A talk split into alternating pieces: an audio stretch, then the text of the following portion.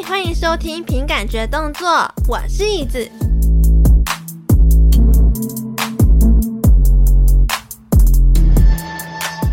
Hello，大家晚安。今天是特别企划的第五集哦。哇，终于来到第五集，但还是要先跟新的听众解释一下这个企划有多特别。就是呢，我们企划会连续三个月的每个礼拜四晚上八点呢，都会邀请不同生物来跟我一起聊天哦。然后他们会有一个共同点，就是他们都还是在 VTuber 准备中。那为什么会有这个企划呢？就是因为我目前呢也是佛系的准备中的 VTuber。那有一天呢，我发现我自己越准备越孤单，所以呢就决定干脆办一场互助会，邀请跟我一样也在准备中的 VTuber 们来跟我一起互相取暖。那这一次呢，第五位要来取暖的是一只说话很温柔、跟我讲话语气差很多的独角鲸。那我就先请你自我介绍一下吧。Hello，大家好，我是卢卡，我是一只生活在圣域的独角鲸。虽然平常我的情绪起伏可能没有很大，但是我还是希望就是自己可以带给人们快乐。所以曾经是个社恐鲸鱼，但是我现在其实很喜欢跟人家聊天。那我平常的时候其实很喜欢手作、唱歌跟研究新的事物，所以我频道很多的东西都是计划着自己要制作的。虽然不是每个技能都是专业的，但是我真的花了很多的时间跟心思去制作跟学习。那未来会在出配信的时候，陆陆续续发布我的成果给大家看，就请大家多多期待。你看，大家听听他的声音跟我的声音是不是差很多呢？对，而且我觉得卢卡的人设故事背景很酷，因为他的故事背景大多都是用悲伤的故事来开头。就是从很庞大的世界观，然后呢，慢慢聚焦到人物的角色身上。平常我们看到的故事，不是都是从很美好的幻想开始啊，然后再很美好的结束啊？但我觉得他是从很悲伤开始啊，这种我就觉得哇，超酷！这个想法真的很想要了解，为什么是想要从悲剧开头的呢？其实我会喜欢用悲剧故事的关系，是因为。呃，我自己对于世界的很多部分都没有抱有期待，因为我知道其实很多事情就往往就不会跟自己想的或者是预料的一模一样嘛。但是人其实他还是会继续努力，不管是活下去啊，或者是说追求自己热爱的事物。但只要不抱有期待，在得到自己想要的成果的时候啊，就会变得比有期待的时候还要更开心。对，所以我其实严格来说不能算是一个悲观的人，只是觉得那些在逆境之中还能有自己目标的人，那些真的蛮有魅力的。即便最后他们可能得不到自己真的想要的成果，但努力就像猎人等待猎物一样，哪怕几个小时、几天，只要还没有饿死，我们都会一直撑下去，直到得到让自己饱餐一顿的快乐。我觉得那才是真正的活着。哇，因为我真的必须先自首。因为呢，我昨天在整理访纲的时候，我就是很认真的再看了一次你的故事开头，你的所有背景、程序，然后怎么发展什么之类的，我就觉得哇，你可以写成这样，就是你的世界观其实是非常大的，然后你要把它聚焦到人物角色身上，就是他要经过很多很多的转折，才有办法把这个故事好好写好。对，可是我那时候当初在写的时候，我想法是我尽量把我的世界观写的大一点，我未来可能弹性会比较多，就是可能故事上可以改变的东西会比较多一点，我不会把一个东西写死这样。但是那这样你之后要做片头影片的话，不是会很难做吗？片头影片我还是以围绕着大世界观为前提，然后角色的话。角色本身的故事我也没有讲的很细，就只是讲大概的来龙去脉而已。所以具体这些事情是怎么发生的，我都没有提到。哦，然后这个就是一个伏笔，对对对，然后最后会有一些故事的陈述啊，什么什么之类的。对，也可能未来也会有一些故事内容的更新，又或者就是给观众留着自行想象这样。我自己其实蛮喜欢让观众自己去想象接下来的剧情会怎么发展的。但是你在编写故事的发展上，我觉得你有在角色设定跟节目效果之间有做一些拿捏。但我真的觉得这个拿捏很暧昧，嗯、你要怎么去拿捏这个部分，我觉得很难。对，其实这件事情的话，我我真的自己也想了真的蛮久的，因为这段期间网络上有一个投票，就是他们在问 YouTube 的人设到底重不重要。然后我发现他们的投票的结果，它是各自都有一个占比的，所以就表示说，其实还是有一部分的观众是会在意 VTuber 的人设的。可是，在我蛮长一段时间的观察过后，我发现，呃，虽然人设是有的，只是这些人设的内容在节目里面的占比可能还不到十 percent。那一场直播的内容大多都还是围绕在像是生活的分享啊、游戏啊，或者是唱歌等等的。所以，我认为其实人设这件事情并不是不重要，只是我们该思考。我们分享的内容啊，不管是工作经历或者是生活，在切换成我们人设的时候，那些人物、物品还有角色应该要怎么称呼？要怎么转换成我们世界观的人？如果这件事情本身又没有偏离我们世界观太多的话，其实不修改也没有关系啊。我那个时候就想到另外一种方式，就是说我们可以用。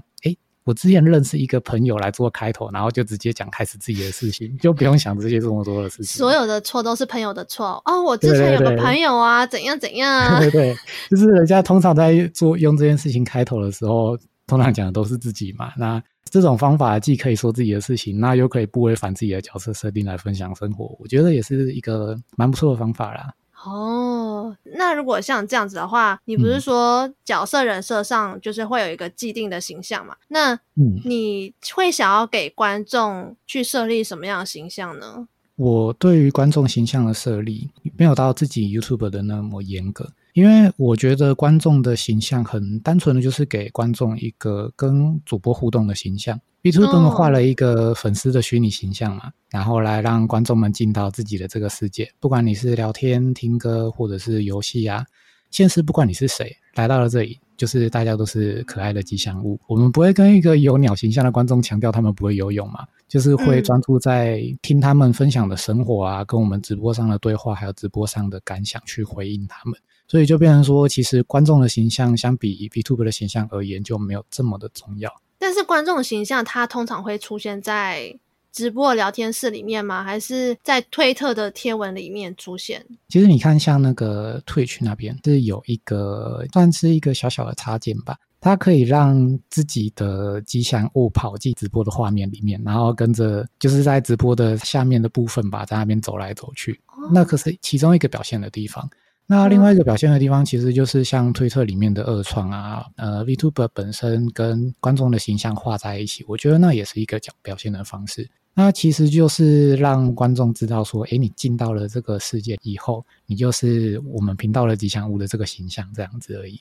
然后他们要开始扮演那个形象吗？其实也不用扮演，大部分还是让他们就做自己而已啊。哦。局限就没有那么多啦，因为我们让观众进来看这个台，不是让他当当演员的啊，就是要让他开心的看台啊，所以真的不用想那么多。那所以，身为独角鲸的你，虽然常常你会被叫成独角兽，但是那你你会想要给你的观众设什么样的形象呢？我那时候在想的时候，其实就有在想说，我要怎么把海洋上的生物跟陆地上的生物做连接。那北极上有什么生物是在这两者之间都可以生存的？那我第一个想到的就是海豹，因为其实我的故事设定里面有提到，就是我本身是一个向往陆地生活的独角鲸嘛。今天独角鲸要认识到陆地上的世界，铁定需要有一个中间的生物来向他询问说：“哎，外面的世界有多美好啊？陆地上有什么东西呀？”那海豹其实它就是一个蛮好的中介商。对对对对对，有点像中介商这样子。嗯、那海报的话，我之前其实在用 AI 运算的时候，有意外的生成出的其中一个角色形象是我蛮喜欢的。然后后来也刚好因为这个海报的形象需求是符合我的世界观设定的，我就拿了以前的那个海报的形象来做频道的吉祥物这样子。我刚才还想说，除了海报，应该还有北极熊啊、企鹅啊这种。北极熊就感觉会一掌把我拍死那种感觉。哎、欸，哪有独角鲸比较大只，好不好啊？是没错啦，可是就是呃，想象不出来啊。北极熊就是给人家有一种比较凶猛的印象，然后就难让人家联想到可以交朋友那种感觉。那那企鹅嘞？企鹅可以吧？企鹅，哎、欸，企鹅是企鹅不是在南极吗？企鹅在南极啊。哦。啊，不能出国去北极的企鹅吗？呃，嗯，他们应该会活不下去。好，算了，也也是可以啦，反正是新的世界观嘛，也是可以当企鹅出现在北极之类。但是我就没有特别去考虑，就是第一印象就是想到海豹，就是用海豹这样。啊，uh, 我其实我们真的主要是要聊 AI 生成图啦，但是因为我真的对于你会一些手工艺啊，还有制作衣服也是蛮有兴趣的，就是因为我不确定你的手工艺是羊毛毡吗，还是折纸飞机的那一种，还是嗯，其实蛮多方面的，只是我我最近开始要接触的这个手工艺是我没有接触过的，就是还在慢慢学习这样。刺绣吗？呃，是公仔制作。可是它比较偏向轻粘土了，轻粘土的公仔就比较没有容易保存，但是它相对来说在就是从制作到变成商品的话会比较简单一点，因为它就是贴好之后，然后你有一个很好的保存空间，就比如说你有一个亚克力的盒子，把它固定在那边不去碰撞的话，它其实就可以当做一个摆设在那里了。哦，对对对。但是你为什么当时会想要学这个啊？这个就跟我的工作有一点渊源。因为我有个朋友是吗？不是不是不是不是，这个还还没有到那边，还没有到那边。Oh. 就是其实因为我之前嘛，我之前工作就是一段一段的，我就是空闲的时候很闲，忙的时候很忙，然后我就会自己去找一些影片啊，去学一些什么东西。然后因缘机会，我就是那个时候刚好对做模型有兴趣，我会去网络上面找了那个模型的课程来去学。然后后来我学一学，就碰到一些挫折。因为它的公仔制作要用到的是比较专业的素材，然后那个专业的素材在我们台湾这边其实它的市场没有那么大，所以他们都会放到过期。然后那个土，哦就是我要把它从硬的状态下变成软的时候，我就要花很多的力气，像是我拿铁锤去敲啊，把它敲成粉之后，又加那个软化剂去软化，就光。原料的准备就花了我好几个小时，这样，所以那段时间我就有点半放弃制作模型那种感觉吧。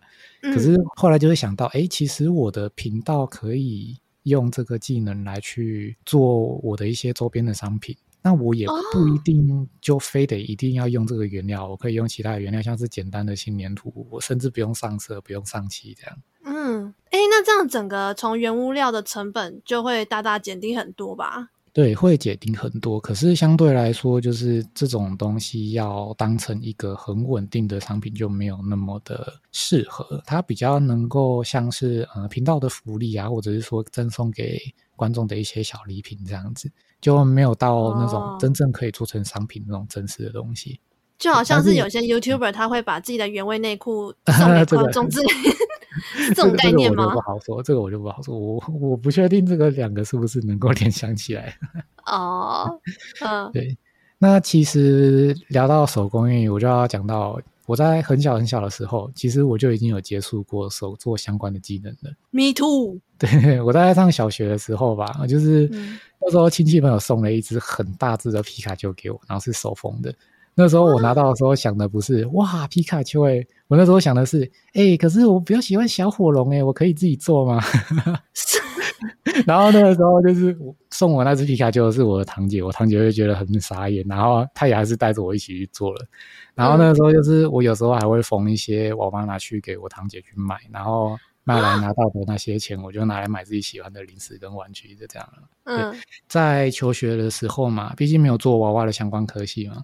所以我高职的时候，我选的是服装相关的科系。那我刚开始接触服装相关科系的时候，其实就蛮挫折的，因为你知道，就是服装设计的时候，娃娃跟制作衣服根本差很多吧？对，差很多。而且因为服装它服装设计它要设计之前会需要画人物嘛。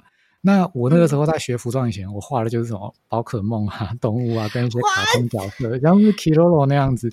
你一定会被老师打死。对，我的。所以那个时候老师要我设计的时候嘛，他就是一件裙子，我就是一个方形的框框正方形，啪把 Kirolo 放在正中间，然后 OK 结束了，然后就被老师讲到飞起来。所以那个时候虽然我很不会设计啊，但是我在制作这方面是还是有被老师认可到。那一段时间，其实老师有问我说我要不要去当服装选手，因为我的制作其实是还蛮 OK 的。我对制作这一块是很有自信的，只是我因为出社会，我没有接触过类似的工作经验，所以就很久没有接触了。所以你会从打版，然后到设计，到整个一套流程，全部你都可以独立制作我出来哦？可以啊，可以啊，只是就在设计这一块我没有很强。哦，那这样你，所以你有过就是去时装周的后台做一些 dresser 的协助吗？还是都没有？是没有到时装周后台的合作啦，或者是说参与这样，只是就是有制作自己的衣服的经验这样子。那有走上秀台吗？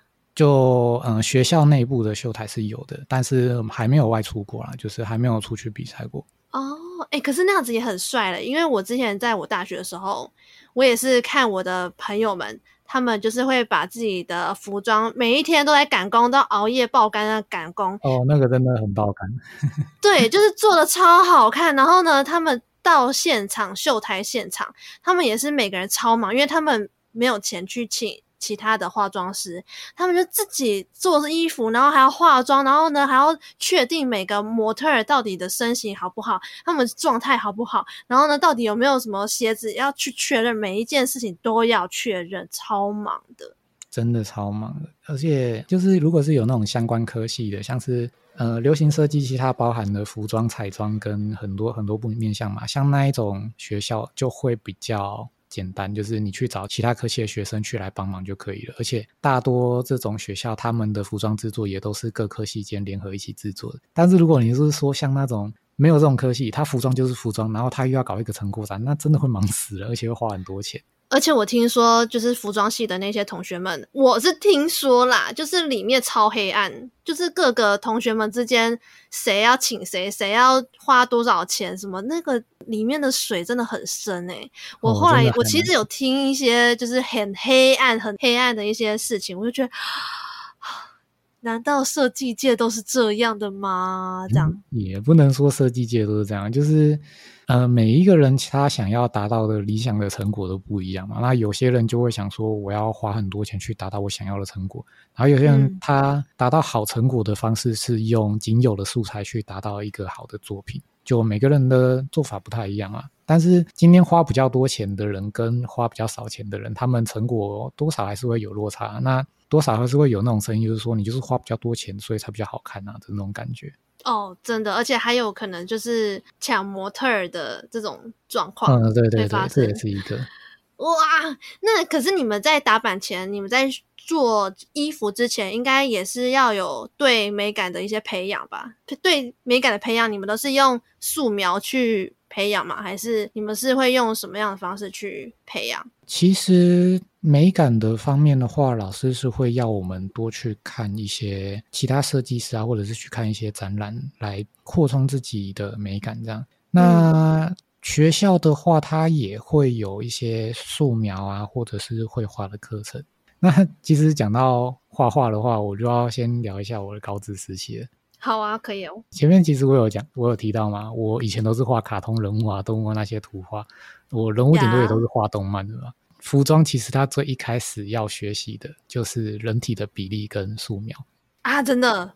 对，那可是大部分的设计类科的老师哦，他们是蛮排斥 ACG 文化的，尤其是在服装画这个东西，它本身虽然是设计前的草稿，大概让你知道这件衣服长什么样子而已啊，人物的样子根本就不重要嘛。可是。嗯你今天如果把服装画画的太像动漫人物的话，老师会还是会要你一而再再而再，就是再而三的重画。因为它是毕竟要给人穿的，而不是给 Kilolo。也也不是说 Kilolo，就是动画风格的那种角色了。人体的比例还是一样，就是跟现实的比例是一样，只是你的人物画的很像动漫风格那样。这个会让我想到，我以前在大学学素描的时候，我们有一堂课是画裸体素描。就是我们老师呢，他是真的请模特儿来在教室里面脱光衣服，让我们用五分钟的速写来锻炼我们的对于形体的拿捏。我不知道你们有没有这样的课？嗯，是没有。我们的素描课都是比较偏向静态的东西，啊，人？人的画比较少了，可能顶多就石膏像吧，还没有真的请到外面的模特儿进来画。哦，因为那时候其实其他系都。在问我们说：“诶，那这样你们那一堂课，那些男生会不会就是有一些奇怪的遐想啊，什么什么之类的？” 然后呢，就我们班的男生就说：“怎么可能？你五分钟就可以吗？” 是是这个是关于这个部分吗？对对对，然后因为我们是每五分钟之后，那个模特就会变换另外一种姿势。然后你就要立刻画出来了，因为那一堂课结束就是要立刻交作业，所以我们根本就没有那个时间去想一些有的没的。那可是其他同学听到说，哇，你们这个课程太酷了吧？那你们会不会一些什么奇怪想想？根本没可能，根本没有时间。真的，真的，真的认真起来的时候，不会想到那方面的事情。真的，对，就是忙，光自己的事情都忙得要死了，怎么可能会想到来？那你现在最近还有在画画吗？画画哦，其实画画的话，我目前是比较偏向在修图，因为我会生很多 AI 的图嘛。那有些这些图它不是自己就能直接用的，还是会要修正部分的地方来去，嗯、才可以再去做使用。讲到画画的部分的话，我大学的时候嘛，它也是有一个素描课，就是我们除了绘画课，还有一个素描课。嗯、那那个时候。教授就是要我们画独角仙嘛，我就问教授说：“哈，可是我不想画独角仙，可不可以画狐狸？”我想画独角鲸。对对对，类似这样。然后教授当然就是回说：“你不行啊，你就是要画独角仙，这是我们的课程啊。”然后我回家就开始画独角仙，照它的大小嘛，大概十分钟对吧？十公分差不多了嘛。然后我到学校，老师就说：“哈，你这是蚂蚁吧？这么小只？”我就跟教授说：“不对啊，独角仙就是这么大只啊。”那个时候教授就跟我说。你要画的跟大王巨足虫一样大只，你看你一张图这么大，然后你就画一个蚂蚁在那边。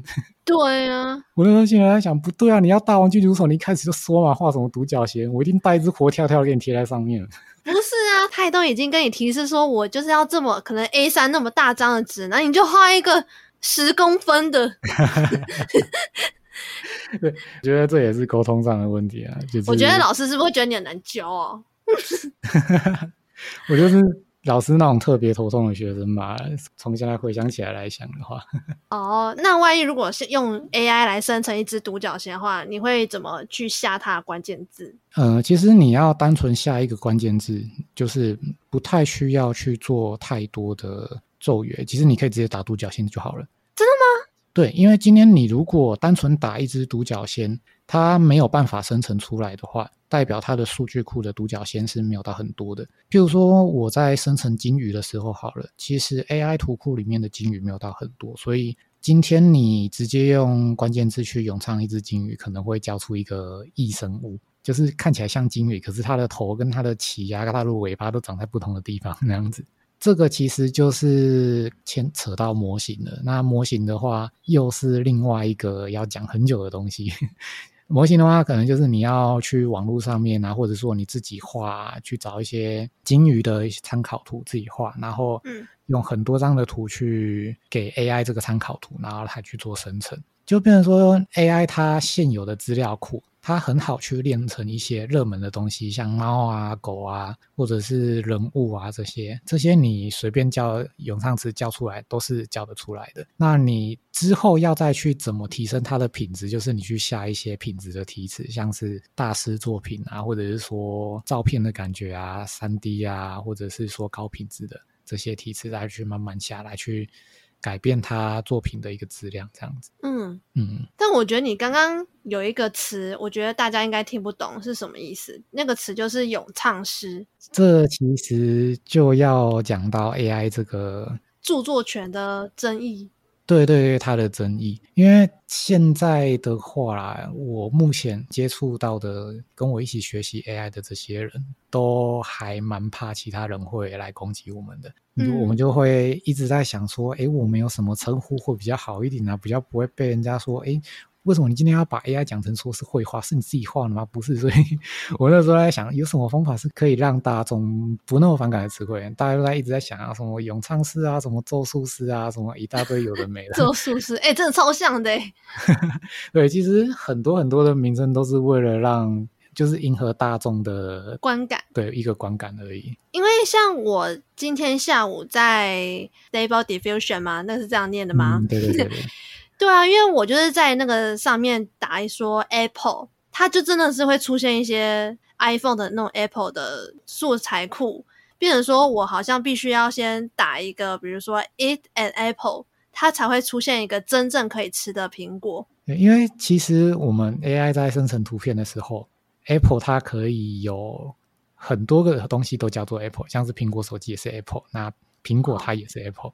那我们要怎么去区分呢？就是因为我们的素材库嘛，本身会有人物，然后会去跟这个物件做互动，嗯，那你今天如果单纯打 Apple 的话，它可能会把手机也一起算出来。但是今天如果你有一个动词，譬如说你在吃苹果，总不可能有人会拿手机起来啃吧？那你叫出来的一定就是可以吃的苹果啊，就是有点类似这样的感觉。哦，但是如果是像独角仙的话，就可以直接打独角仙，就不会有一些奇怪的图。对对对，像独角仙的话，大家第一印象会想到的东西是什么？通常你用 AI 生成出来就是什么样子，只是它数据库的多或少而已。那你觉得 AI 生成图之后，你觉得要怎么样去宣传才不会被延上啊，或者是被说话？我觉得 AI 这个东西，主要目前争议的点是合法的数据库吧。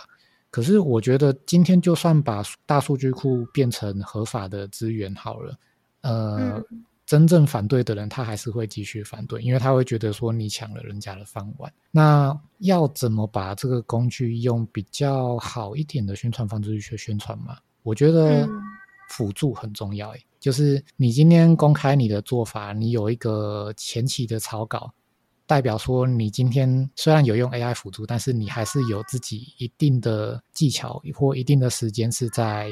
修复这些东西的话，我觉得大众的观感可能会稍微好一点。可是这样就变成说，你要先自己画素材，对对对，先画一个草稿才可以。之前呢、啊，就是为什么会有一些 AI 的著作权争议的问题，就是因为那些所谓的咏唱师，他们会没有经过绘师的同意，就拿绘师的图去做生成的这个动作，然后再来宣传。这样的话，其实很容易就是会有制作财产权侵权的问题。因为有一派说法是觉得他们很不喜欢这样。对，因为其实我举个例子。一个工具它本身一定会有好的面向跟坏的面向嘛。那像我们的医疗技术本身，它也是在集中营实习的时候用很多人体实验去研究，才会得到现在这么多成果嘛。但是我们不会说用这个技术的医生是杀人凶手啊。那为什么虽然今天 AI 它有很多的人是拿来去做盗版啊，或者是去做诈骗啊，或者说其他很很多不好的事情？但是也一定会有人因为 AI 这件事情能去帮助到其他人啊，就像前阵子我母亲节的时候，我想了很久，我不知道要送我妈我妈什么东西，不管是保养品啊、生活用品，连衣服什么她都已经有了。然后每次送他的时候，他就跟我说：“哈、嗯，可是这些我都用不到，我都有了，你下次请我吃饭，我给我钱就好了。”可是就是还是会想要准备一些心意给妈妈嘛。所以我后来就是想到，嗯，我要是在母亲节的时候送给妈妈她外婆的照片，因为通常那个那时候的照片都蛮旧了，然后可能有些也是黑白的嘛。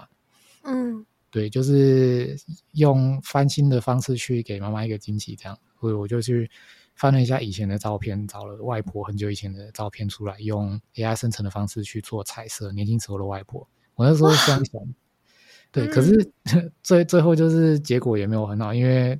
真的是找不太到外婆的照片了，我就是还还是用妈妈的照片给她而已。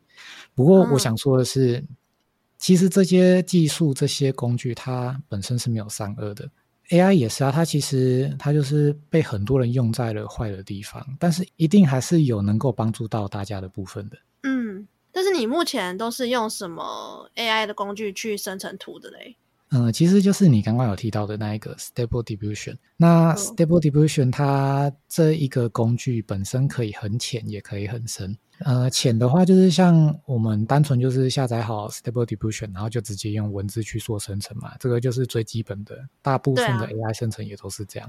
那深一点的话，像是我们用付费的，不用付费，不用付费，只是你要去安装很多很多的插件，然后你要去学很多很多的事情，像是。知识图啊，你给他一个知识的图，有点类似火柴人那样子，嗯、你去调整他的姿势，然后他去生成类似的角色，然后做那个姿势给你看。还有像是呃，我们今天给他一张背景图，然后要他去做类似的背景，只是换成雪地呀、啊，或者是换成其他地方，那些也都是要去靠其他的一些插件。那这些插件都是要你额外去学习的一个学习成本。所以我说。这个工具本身可以很浅，也可以很深，就是看你怎么用，然后你能够用到这些什么的技术，这样。那你觉得就是在那些画面当中，你觉得要下什么样的效果，或者是要给什么样的指令最难透过 AI 去达到？因为有些 AI 你生成图之后，有一些地方像是我们刚刚讲到 Apple，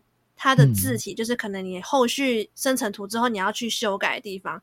然后我之前好像就是在你的推特贴文上面看到说，你觉得人物的头发挑染啊，或者是那种渐层的发色，你觉得最难去达到这样的效果？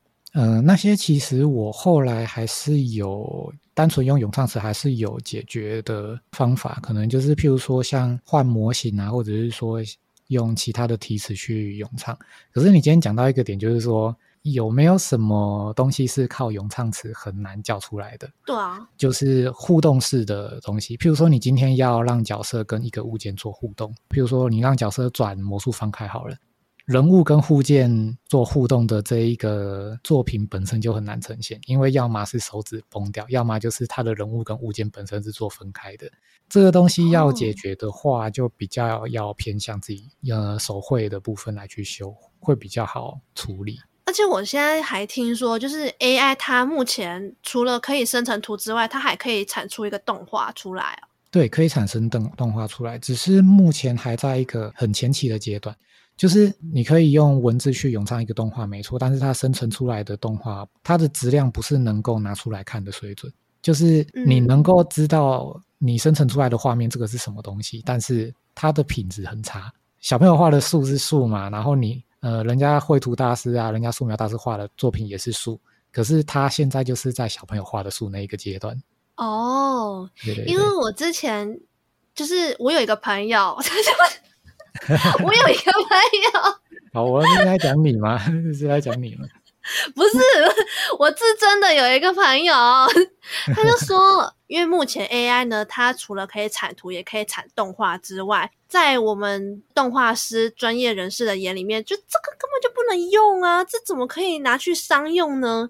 可是呢，在客户的眼里，这个东西，这个基本的标准就可以足以让他满意。然后我就不懂，那这样子的话，我们是要去教育客户吗？还是就是对于这样的状况，你会怎么去想？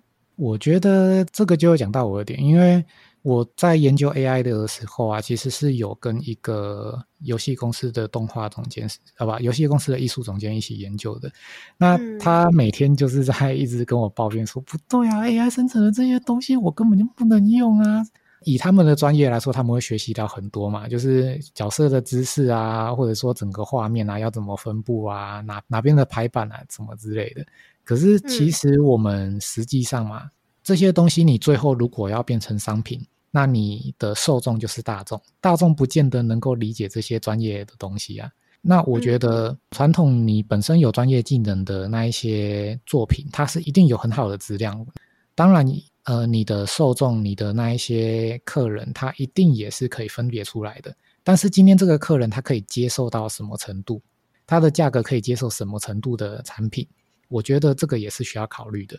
像今天如果 AI 生成，它可以用比较低的成本做出可能你觉得有问题的这些商品，那它能够接受的价格，比如说像五百块好了，五百块。他可以接受 AI 生成的作品，但是今天他愿意花更高的价格去买你更高质量的你的专业的话，我觉得这两个都是一个市场。哦，就是看他的需求到底是想要达到什么样的标准。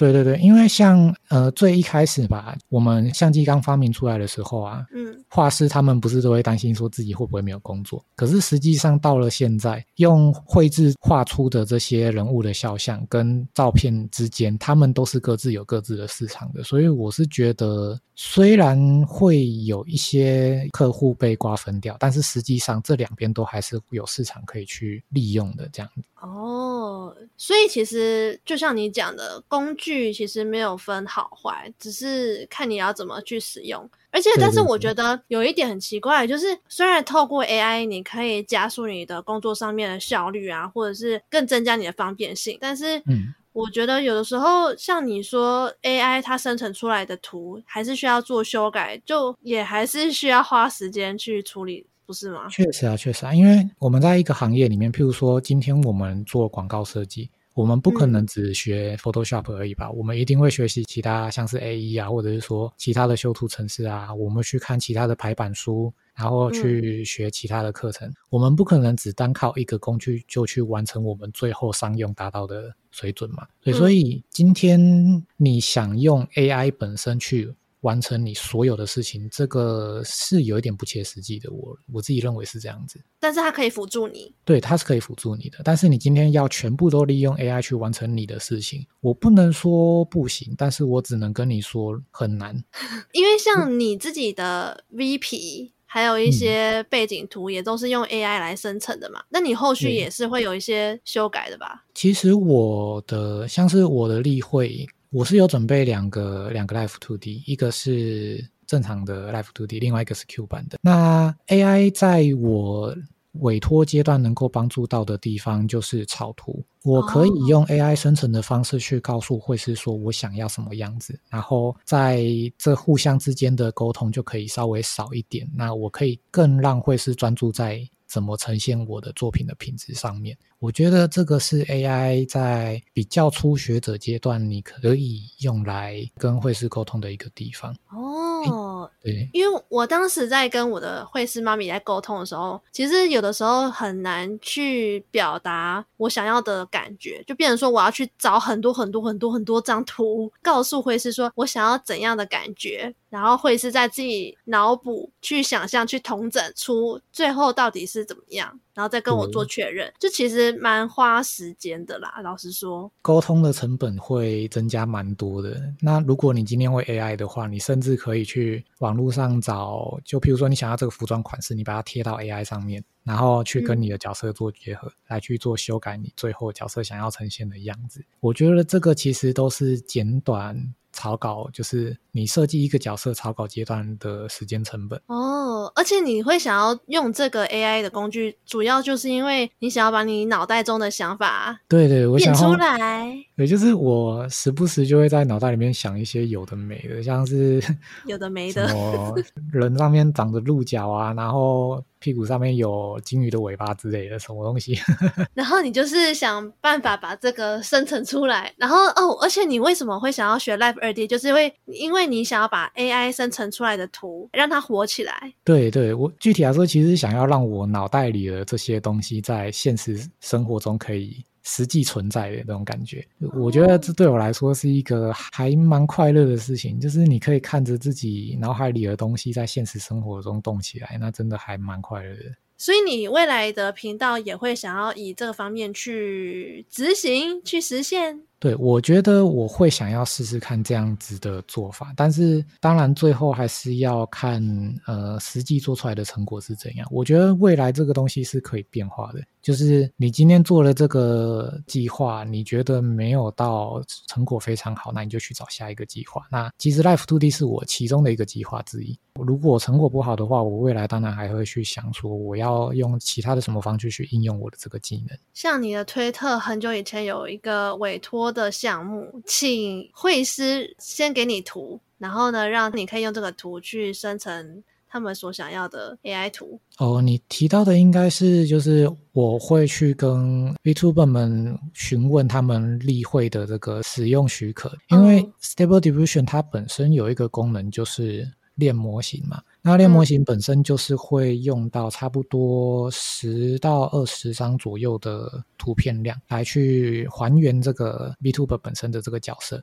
他的一些特征啊，他的长相啊，眼睛颜色什么样子，穿什么样的衣服这样。但就是那段期间，就是有一应该说几乎都是挫折。就是我大概问了十几二十个 VTuber 跟他们的会师，他们都是不同意我们做 AI 使用的。我觉得最后就是当然就是自己去找一些。网络上的资源，然后自己去练啊，然后也没办法商用，就是顶多 po po 文而已啊。对，就是练习啊，反正也只是练习而已。但是我那个时候就就是在想，如果说我的练习可以帮助到 VTuber 本身，然后我又可以有一些宣传自己的效果的话，我觉得是还蛮不错的结果。所以我就想说，试着去做看看。但就是理想很丰满，现实很骨感，很难做到这样子的事情。真的，而且我觉得你在贴文中有一句话，我觉得超级热血的。是，你有想起来是哪一句话吗？咦，想不太出来。就是你有说，即便全世界都否定我，我也不会放弃我所热爱的一切。这一句话超级直人精神的耶，超级热 血，有够青春。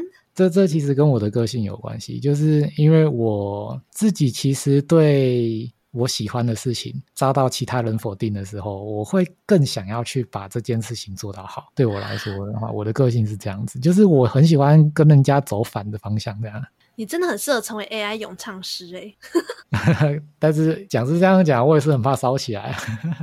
那万一如果真的烧起来的话，那你要怎么办？我的想法是我一开始就让大家知道我在做什么事情。那我会接触到的人群，就是知道我在接触这一个技术的人群。真正能够攻击到我的人就没有这么多了，因为大家从一开始就知道我是怎样的人了。我不会特别去隐藏我自己有去碰一些什么大家觉得会有争议的事情，而是我一开始就让你知道，那我受到的伤害就不会这么大。我自己的想法是这样啦。就是不期不待，没有伤害。对对对，跟你的人设故事背景一样，从一开始就是告诉大家，我世界观就是毁灭的呀。Yeah, so what？、嗯、的那种感觉。从一开始就是跟你说，我这些作品都不是我自己做的，我是有用 AI 一起生成的。这样，就算真的大家到时候有用这一点来攻击我，我也可以以我之前讲过的话来去回应他们。你就说对啊，就是这样啊，怎么了吗？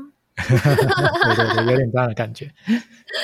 对啊，那你最后有没有什么想要跟大家宣传的呢？我是有打算跟大家讲一下我未来频道的规划。未来频道其实是会以 Live 2D 手工艺跟唱歌为主，我就是为此有去学了 Live 2D 的课程，还有一些轻黏土制作啊，也练习了很多歌曲。关于 Live 2D 的部分的话，我就是会以我自己制作的世界观，就是 Luca 的这个世界观来去设计自己的角色，再去做成 BP。那我未来可能会在每个月的特定一天，就是开我自己做好的 Live 2D 建模，然后再直播上面开台去做宣传，然后也希望可以透过这次的直播来找到喜欢我这次制作角色的人，然后。手工艺的部分的话，目前就是打算用青粘土制作吉祥物公仔当做频道福利或者是做商品。那未来可能会用赠送或者是兑换的方式给观众这样子。然后会定期办抽奖，是不是？对对对，类似这样的感觉，它就是变成是一个赠品的方式去送给观众。然后节目的部分的话，我会类似用电台播放歌曲的方式，我唱完一首歌就会以这首歌为延伸。来去跟大家杂谈，来去讲一下这首歌里面去跟我们生活中有什么共鸣的地方，就是也希望我的声音可以给观众一些温暖了。那其实我今天也带了一首歌，如果椅子不介意的话，我也可以唱给大家听。这样 你要清唱吗？认真吗？然后清唱就可以了，因为我也不知道这边要怎么播歌啊，就清唱就可以了。哇，这。你现在要唱歌，害我害我好紧张哦，就是有点兴奋感，我心跳开始加速了。呜呼！我是觉得还蛮刺激的，就是 YouTube 这一块，抓版权的话。但是你先说一下，你的这首歌是中文歌还是日文歌还是英文歌？这首歌是中文歌，因为其实我本身日文不太好，我虽然会五十音，但是我不太会讲。就是很单纯的把五十音背起来而已。可是我后来学完五十音，发现不对啊，平假名跟片假名在歌里面都有啊，我两个都要学。然后后来就有一点半放置状态，所以日文歌的学习可能就没有这么快。哦，对，那我现在想要跟大家唱的是魏如萱的《买你》。这首歌很好听哦。好，那 OK，那我就开始了。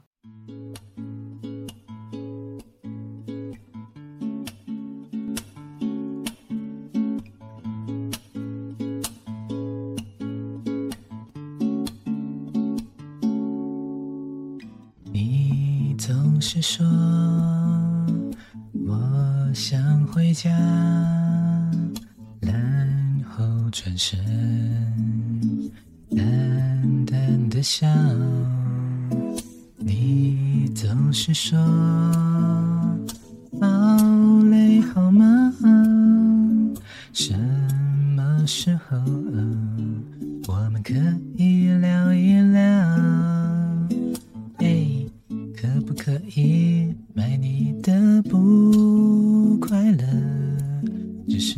陪你吃饭，看你笑笑，听你最近好不好？哎，可不可以买你的不快乐？我们一起坐车，一起散步，一起看电影，好不好？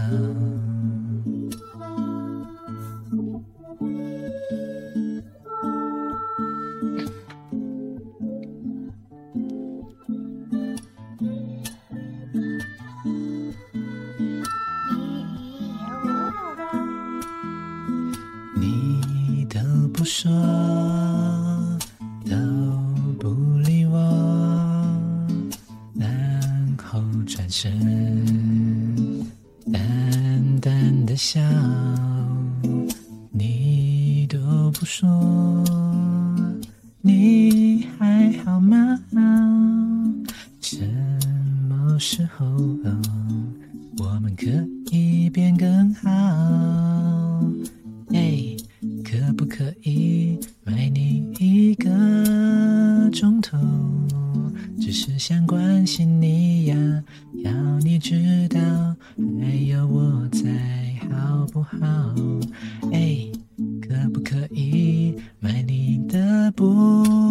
快乐？